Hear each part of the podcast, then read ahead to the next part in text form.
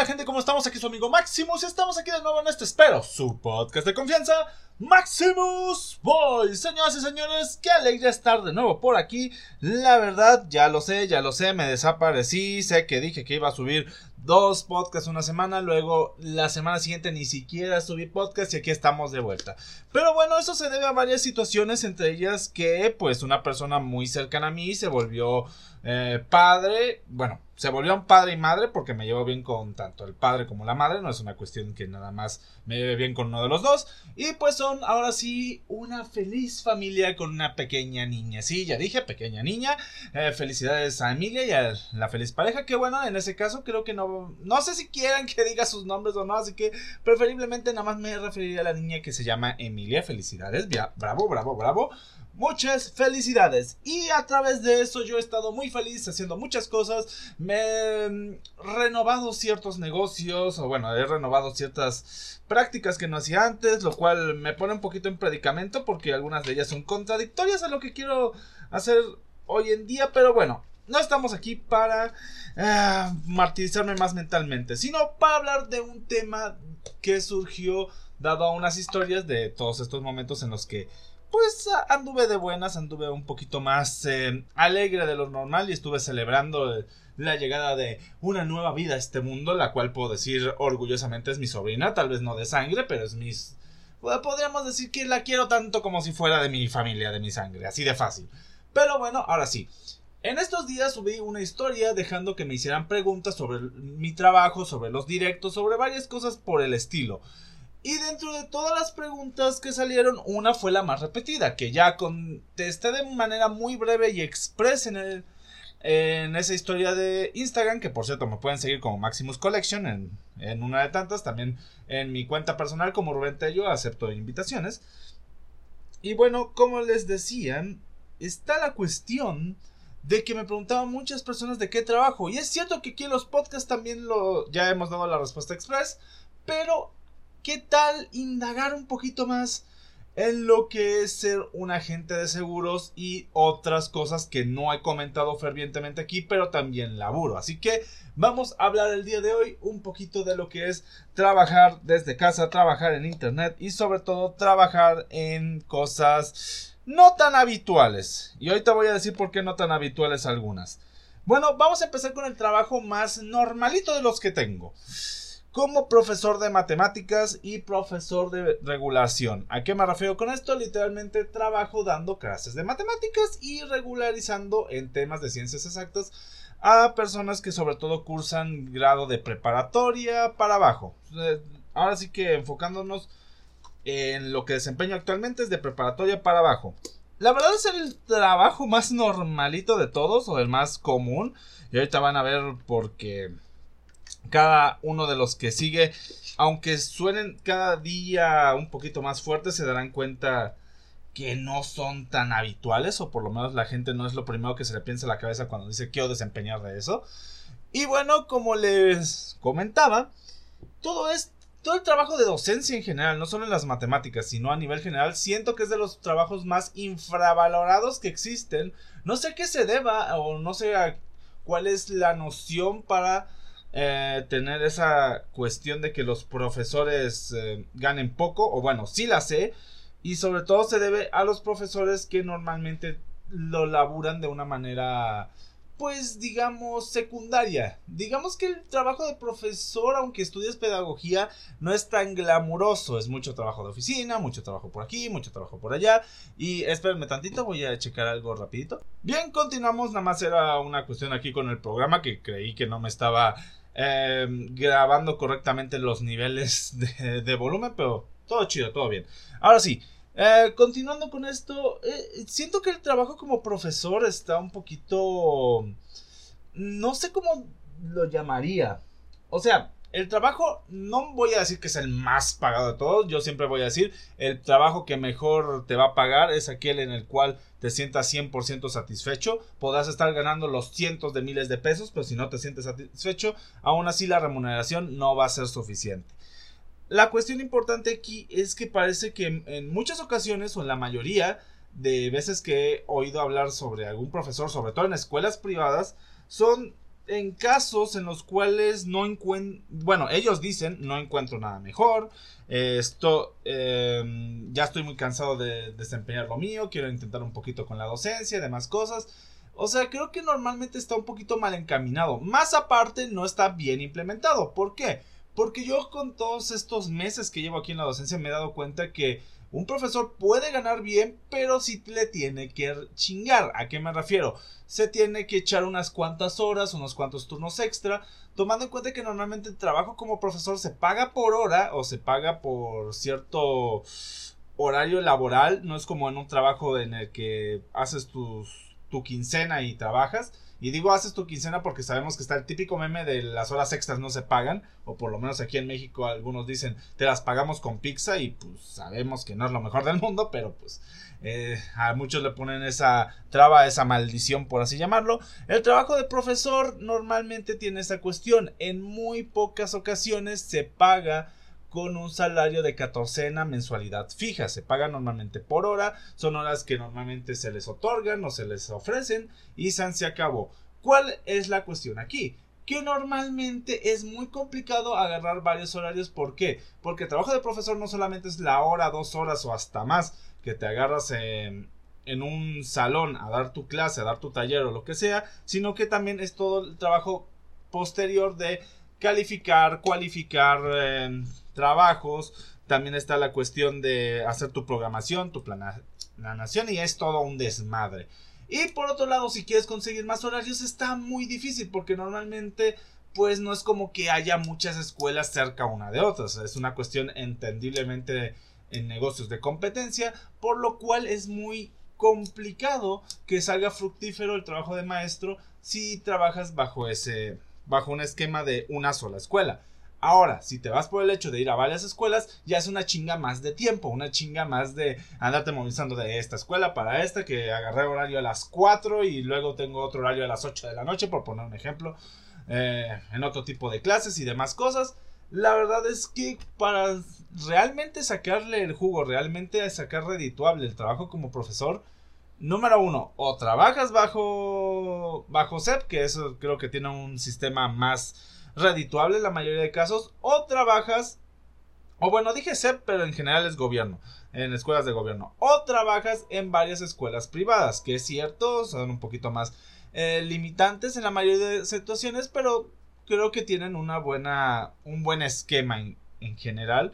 Creo que te permiten algunas cositas extra y demás cosas. Yo la verdad no sabría decir con total certeza. Nunca he trabajado bajo un esquema muy formal, pero es de lo que he escuchado de algunos em, colaboradores, de algunos compañeros de trabajo, porque yo apenas voy a entrar a ese mundillo de más formalizado de profesor. Yo ahorita estoy dando clases, pero vía remota y sobre todo doy asesorías o, o doy este, este tipo de, de cursos, este tipo de clases un poquito más, pues para regularizar gente. Así que pues todo lo que dije, como les comento, es más de lo que he escuchado de compañeros, más de lo que he logrado checar en, en algunas situaciones y no debe ser 100% la realidad. Aclaro de una vez. Ahora, pasando de las matemáticas y regularización en materias de ciencias exactas, vámonos a un un ámbito un poquito menos conocido, creo que no muchas personas saben que también desempeño esto,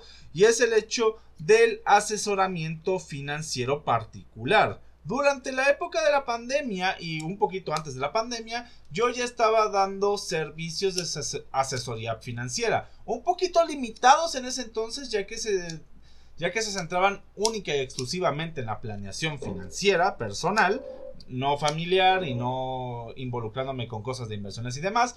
Con el paso del tiempo y un poquito el encierro, me fui especializando y me fui eh, adoctrinando, por así llamarlo, en otros ámbitos, como lo podrían ser las inversiones particulares, las inversiones eh, moderadas, las inversiones un poquito más seguras y varios temas por el estilo, además de que retomando ciertos temas, pues em, no voy a usar el término me volví a enganchar porque la verdad nunca me enganché en un principio, pero sí me llegó a pegar más el interés por el tema de los seguros como un medio de inversión, el cual ahorita hablaremos de eso porque, pues, eh, bueno, ya muchos sabrán por los podcasts en los que hablo normalmente de finanzas, que también por ahí va la cosa. Y es el hecho de que he estado evolucionando en ese ámbito. Empecé, empecé cobrando, yo digo que, no sé si decirlo mucho o poco, pero ahí estuve cobrando la verdad. Y pues no me iba mal. El problema es que era muy fluctuante el asunto y yo necesitaba un trabajo más fijo. Así que usé la asesoría financiera como un gancho para obtener otro tipo de trabajos. Trabajos un poquito más de asistencia contable, de ese tipo. La verdad me he desempeñado en varios subramos usando el gancho de la asesoría financiera. Que hablando de eso, vámonos a mi empleo más reciente, el cual es el de asesor, el de agente de seguros o también asesor de seguros, por qué no decirlo así. ¿En qué me desempeño como agente de seguros? Bueno, muchos piensan que yo literalmente nada más voy, llamo o mando mensajes chingando a la gente de, oye, ¿me compras un seguro? Cuando no es, va por ahí. Yo la verdad quiero empezar, o más bien he empezado a hablar con gente que realmente me importa, me llama la atención o he visto que tiene una situación con la cual puede asegurar mejor su futuro, puede asegurar mejor su patrimonio y demás cosas por el estilo e intento ver si está bueno en la plática con él primero detecto si hay o no la necesidad de eso y en segunda eh, pues darle una oferta que le sea convincente o sea no simplemente es soltar el hecho de, ah, tienes auto, te vendo un seguro de auto. No, tiene que ver con varias cuestiones. Sí me han llegado muchos clientes de, de esa manera, es decir, que me dicen, oye, esto un seguro de autos, ¿me lo vendes? Y yo así de, sí, pero vamos a ver qué tipo de auto tienes, qué es lo que le quieres cubrir, qué es lo que quieres asegurar y ahí vamos. Hace no mucho tuve una situación con uno de mis clientes más recientes, el cual tuvo un siniestro en su vehículo y pues todo salió muy bien. Eso debido a pues todo el asesoramiento, el hecho de que también la compañía con la que trabajo es muy pues muy directa y muy simple en su modus operandi y pues que también cubrimos todas las necesidades que podía tener dicho vehículo. También el siniestro no fue la gran cosa, por lo tanto, bueno, por lo menos él, lo que él me mencionó, yo no estuve ahí presente ya que él eh, está en una parte del país muy alejada de donde yo estaba en ese momento, pero por las fotos que estuve viendo y lo que él me comentaba tampoco fue la gran cosa. La cuestión es que por lo menos ya estaba asegurado y no tuvo que desembolsar gran cantidad de dinero. Y es a lo que quiero llegar. Al final de cuentas, un seguro no te va a resolver del todo la vida. Simplemente te va a facilitar y te va a cubrir de que llegues a tener una crisis o que llegues a desempeñar una situación donde pues tu economía se vea en peligro. Y con verse en peligro me refiero a a que pues termines desembolsando, no sé, tal vez todos tus ahorros y cosas por el estilo. Por cierto, perdonen ahorita um, uno de los perritos que, que cuido se alteró, que curiosamente parece que cambiaron de lugar. El perrito que tengo más calmado eh, ahorita está ladrando como loco y el que es más travieso aquí lo tengo jetón. Y eso que, bueno, tal vez es porque les acabo de dar de comer ahorita que pienso. Este es más goloso y así. Pero bueno, así que regresando al tema principal, como agente de seguros no solamente intento venderte una herramienta financiera, intento platicar contigo, saber cuál puede llegar a ser tu necesidad o cuál puede ser la cuestión que tengas a cubrir y darte una opción para que la puedas cubrir. Yo no te voy a obligar, yo no te lo voy a poner en la jeta. Literalmente tú sabrás si comprarlo o no. Dependiendo de qué tan bueno sea yo para mostrarte la necesidad del producto y a la vez tú te des cuenta o tengas la disponibilidad de poder hacerte con él. Es así de sencillo. Que por cierto, tengo un canal de TikTok que se llama Rubén Tello Finanzas Personales o Rubén Tello FP porque no me cupo la palabra, bueno, las palabras finanzas personales dentro del nombre que te permite TikTok. Y ahí normalmente ando haciendo este tipo de contenido un poquito más explicado, un poquito más detallado eh, hoy en día quiero hacer un contenido más informativo, pero también tendiendo un poquito al lado del humor, porque me he dado cuenta que a la gente si le hablas muy seriamente la mayoría del tiempo, mm, se van a cansar. Así que lo mejor que puedo hacer es alternar un poquito de humor por acá y un poquito de información, bueno, no un poquito, mucha información y muchos datos que tal vez desconocías por acá. Entre ellos, como les comentaba ahorita, que un seguro no es para que pagues todo este, eh, todos tus problemas, sino también son para aliviarte de ciertas circunstancias. Que por cierto, si tú lo que no quieres es sentir que tu dinero se pierde, entre muchas comillas, lo que más sugeriría siempre es ah, optar por un seguro de la rama de vida. En el peor de los casos, en ese sentido, tu dinero siempre va a estar a salvo, tu dinero siempre va a estar seguro. La cuestión va a recaer en qué tanto tiempo puedes tardar en sacarlo, ya que la mayoría de seguros que desempeñan en ese ámbito son pues ahorros, válgase la redundancia, son ahorros efectivos, ahorros que te dan un rendimiento. No es el rendimiento más alto del mundo, pero por lo menos te permiten resguardarte ante mm, situaciones financieras o como me gusta llamarlo, siniestros financieros como lo... Bueno, no son siniestros, son más bien eh, situaciones financieras mm, que nadie quiere pasar como lo son una hiperinflación, una inflación o una devaluación del peso sobre el dólar o cosas por el estilo. Siempre es bueno tener una herramienta que te permita tener algo de seguridad. Aunque no sea de disponibilidad de 100% inmediata, pero por lo menos te da algo de seguridad. Al final de cuentas, por algo se llaman seguros. Te dan una seguridad. También recae en las personas el hecho de saber qué están contratando. Por eso yo siempre he recomendado que si no tienes un agente de seguros, tal vez sea buena idea empezar a buscar uno. Y si los que estén escuchando esto no tienen uno, pues bueno, yo me presento. Mi nombre es Rubén Alejandro Tello Vincent, alias Maximus en este bonito podcast y ofrezco ese servicio. Bueno, después de estos minutos que ya parecieron más eh, anuncio publicitario de mi labor como agente de seguros, vamos a pasar a otro ámbito interesante y es el de analista de esports. Y bueno, como ya sabrán, el año pasado estuve muy involucrado en el mundo de los esports, sobre todo en el mundo de League of Legends competitivo de tercera división, que para que se den más o menos una idea es como decir que bueno, no sé si se acuerdan de los murciélagos de Guamuchi, ese equipo que se hizo famoso porque el Wherever Tomorrow entró a jugar y todos le hacían memes de, ay, dejaste un gran canal de YouTube por irte a jugar fútbol. Que eso no es criticable, cada quien creo que tiene derecho de cumplir el sueño que tenga y creo que, si no me acuerdo, él tenía el sueño de jugar fútbol, se le hizo, qué bueno por él. Pero es como hablar de un equipo de esa categoría, un equipo que tal vez casi nadie conoce, pero es prometedor y tiene potencial.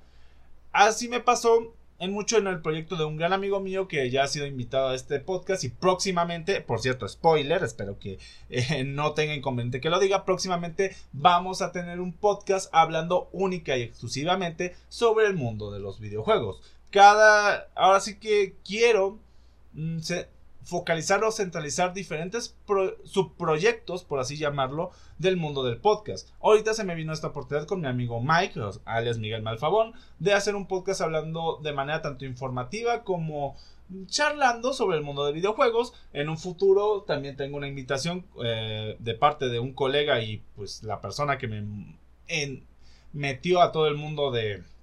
Ay, perdón. A todo el mundo de la docencia, o más bien la docencia pues, ¿cómo podría decirle? Mm, pues sí, es, ajá, en general el mundo de la docencia, de hacer un podcast hablando única y exclusivamente de negocios y tarde o temprano Maximus Boy se va a quedar como un podcast donde nada más hablaré del mundo del entretenimiento o me pondré a filosofar sobre temas X o Y, tal vez regrese al tema de eh, él es que si no los, los más veteranos de este bonito podcast sabrán que es una iniciativa que tuve hace dos años hablando sobre diferentes personajes para abarcar ciertos temas. Pero bueno, regresando a todo esto y al tema principal que es yo desempeñándome como analista de esports, literalmente era yo usando mis conocimientos matemáticos para ver todas las eh, oportunidades o todas las desventajas o todas las áreas de oportunidad que podían tener tanto jugadores como equipos a nivel probabilístico, es decir, cuál es la probabilidad de que un personaje le gane a otro, la probabilidad de que un equipo pueda sacar ventaja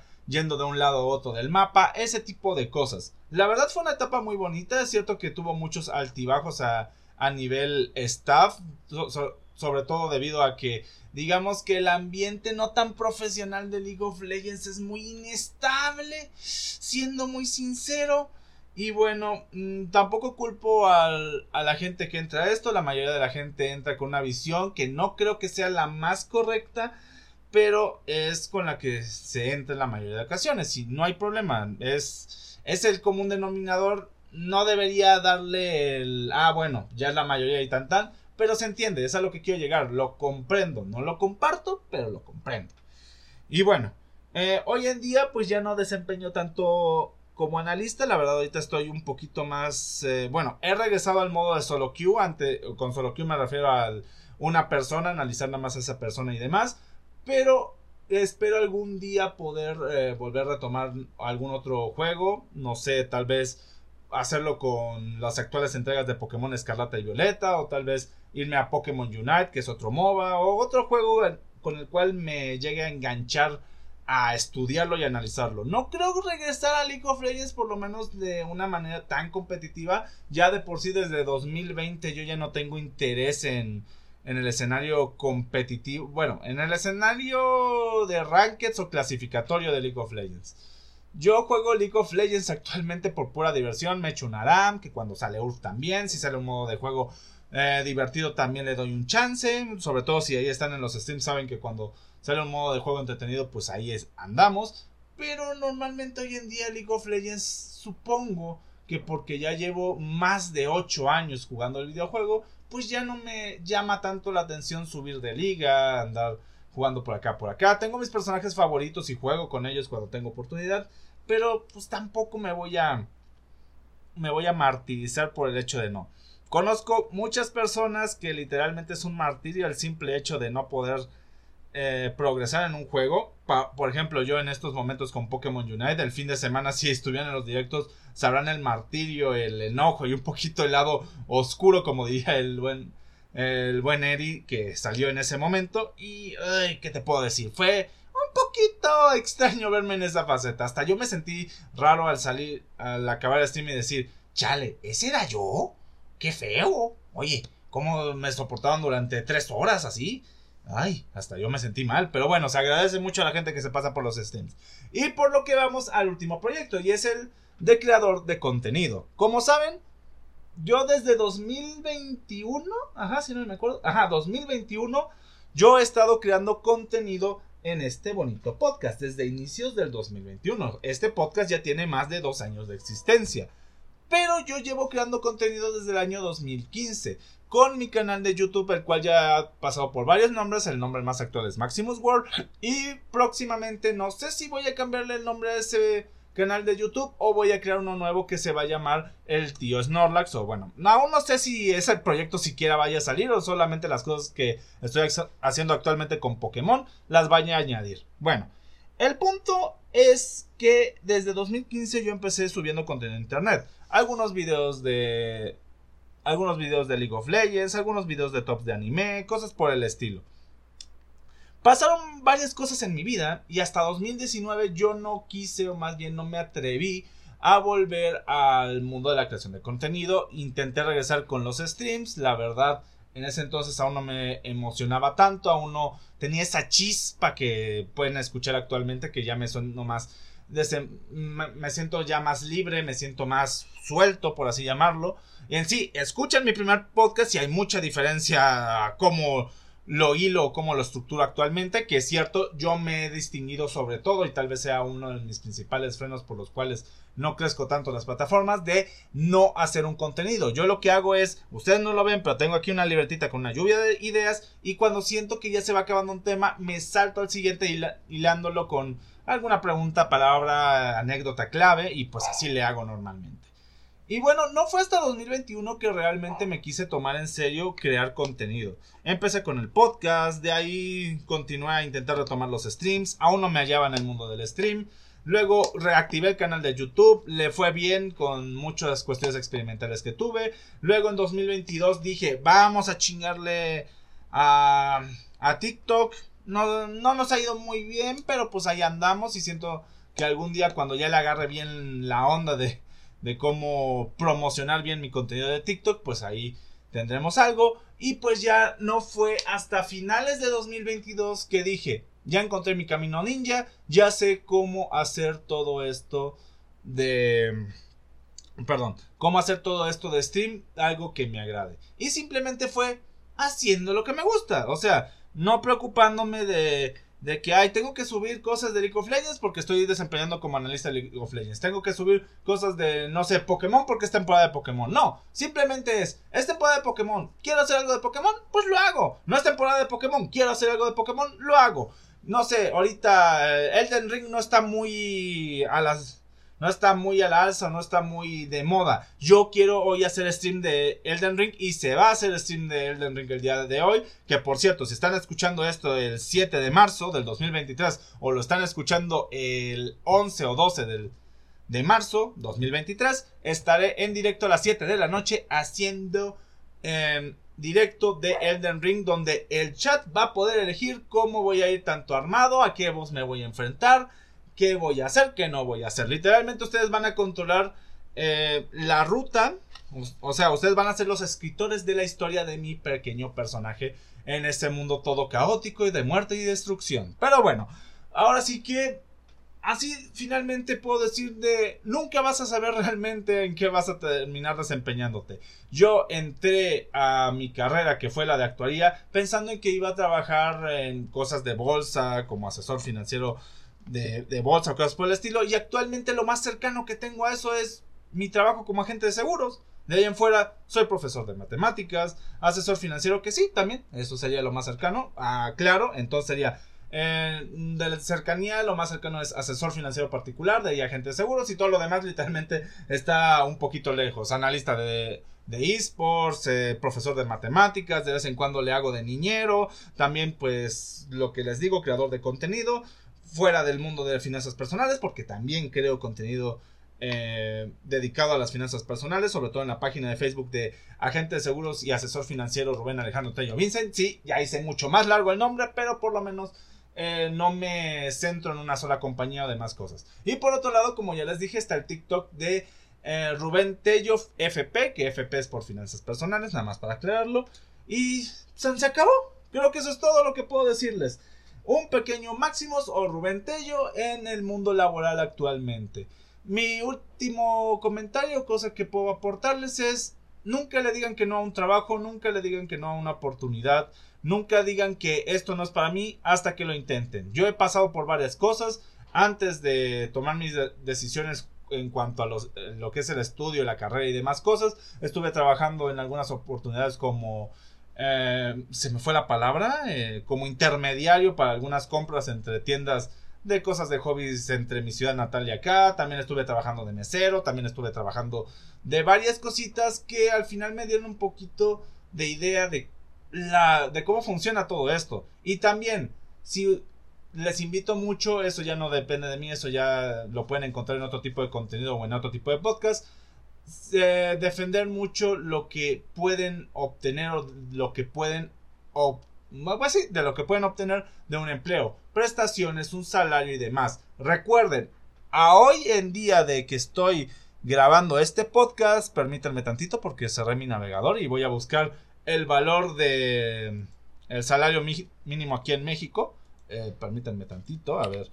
México, salario mínimo. México, salario mínimo 2023. Ahí está. Al día de hoy, el salario mínimo está en 207 pesos con 44 centavos. Que si mandamos eso a... Eh, perdón. A 28 días, o sea, dos pagos catorcenales, tendrían que estar ganando mínimamente 5.808 pesos al mes. Cualquier trabajo que les esté pagando menos de eso es prácticamente ilegal. Claro, si están, si están firmando un contrato laboral y todo el asunto. Porque hay otros trabajos que ya sabemos son un poquito más informales y pues dependen mucho tanto del rendimiento, comisiones y demás cosas. Que eso también es otra cuestión. Los trabajos por comisiones se pueden dar este lujo porque por el beneficio implícito de poder ganar bajo las ventas y demás términos por el estilo. Pero a lo que me refiero con esto es que si les dan un trabajo de oficina, de planta, o como lo quieran llamar, que les pague menos de 5.800 o bueno, seamos realistas, que les pague menos de 6.000 pesos, eso es ilegal. Y si les está pagando de entre 5.800 y 6.000 pesos a la quincena, es prácticamente que están ganando el salario mínimo. Y déjenme decirles algo, está muy, pero muy cabrón vivir hoy en día con puro salario mínimo, la verdad. Yo recomendaría que si están en un trabajo como ese, se busquen o un segundo trabajo o busquen un trabajo que les pague mejor. Claro, aclarando, si ustedes lo que quieren es mejorar el estilo de vida, porque igual, con esos 5.800 pesos, si ustedes ya tienen una casa y no y se dividen gastos por ahí entre la familia o cosas por el estilo, pues igual y no está tan mal. También depende mucho el nivel de escalabilidad y otras cosas por el estilo. Yo aquí dando consejos sobre trabajo, cuando literalmente por un lado trabajo con un sueldo fijo, por otro lado gano por comisión y por otro lado espero poder monetizar. Así que me ayudarían mucho apoyándome en el resto de mis proyectos. Como ya saben, estoy en Twitch como Maximus Dante, también en TikTok me encuentran como Maximus Dante y en Instagram ahí sí no me encuentran como Maximus Dante, ahí estoy como Maximus Collection, pero en un lugar donde sí me pueden encontrar como Maximus Dante es en la página de Facebook de, perdón, en la página de Facebook Maximus Dante in Face, que junto con el Twitter, que curiosamente también se llama Maximus Dante, es el epicentro de todas mis publicaciones, de todo lo que estoy haciendo y de todo lo que pueden saber que hago eh, de contenido en línea, a excepción del contenido financiero que ese lo dejo en exclusivo para sus respectivas páginas. En Facebook me encuentran como asesor financiero y agente de seguros Rubén Alejandro Tello Vincent. Y por otro lado, en TikTok me pueden encontrar como eh, Rubén Tello FP, que como ya lo he dicho como tres veces en este podcast, el FP es por finanzas personales. Simplemente, pues ya me agoté todos los caracteres y no podía poner más en el nombre. Sin nada más que decir, esperando esto les haya vislumbrado un poquito de cómo ha sido mi desarrollo en el mundo laboral, cómo terminé llegando aquí a hacer podcast y varias cosas de mi vida que quise. Ah, pues ya saben, sacar desde mi tronco pecho por las preguntas que salieron de Instagram. Nos despedimos de este episodio sin antes decirles que tengan un excelente día, tarde, noche, sea la hora que nos estén escuchando. Y nos vemos hasta la próxima. Y recuerden, todo trabajo es bueno si te hace feliz y te permite vivir de una buena manera. A cuestión monetaria, porque también es importante pues no estar sufriendo por dinero. Sin nada más que decir, nos vemos hasta la próxima. Bye. Adiós.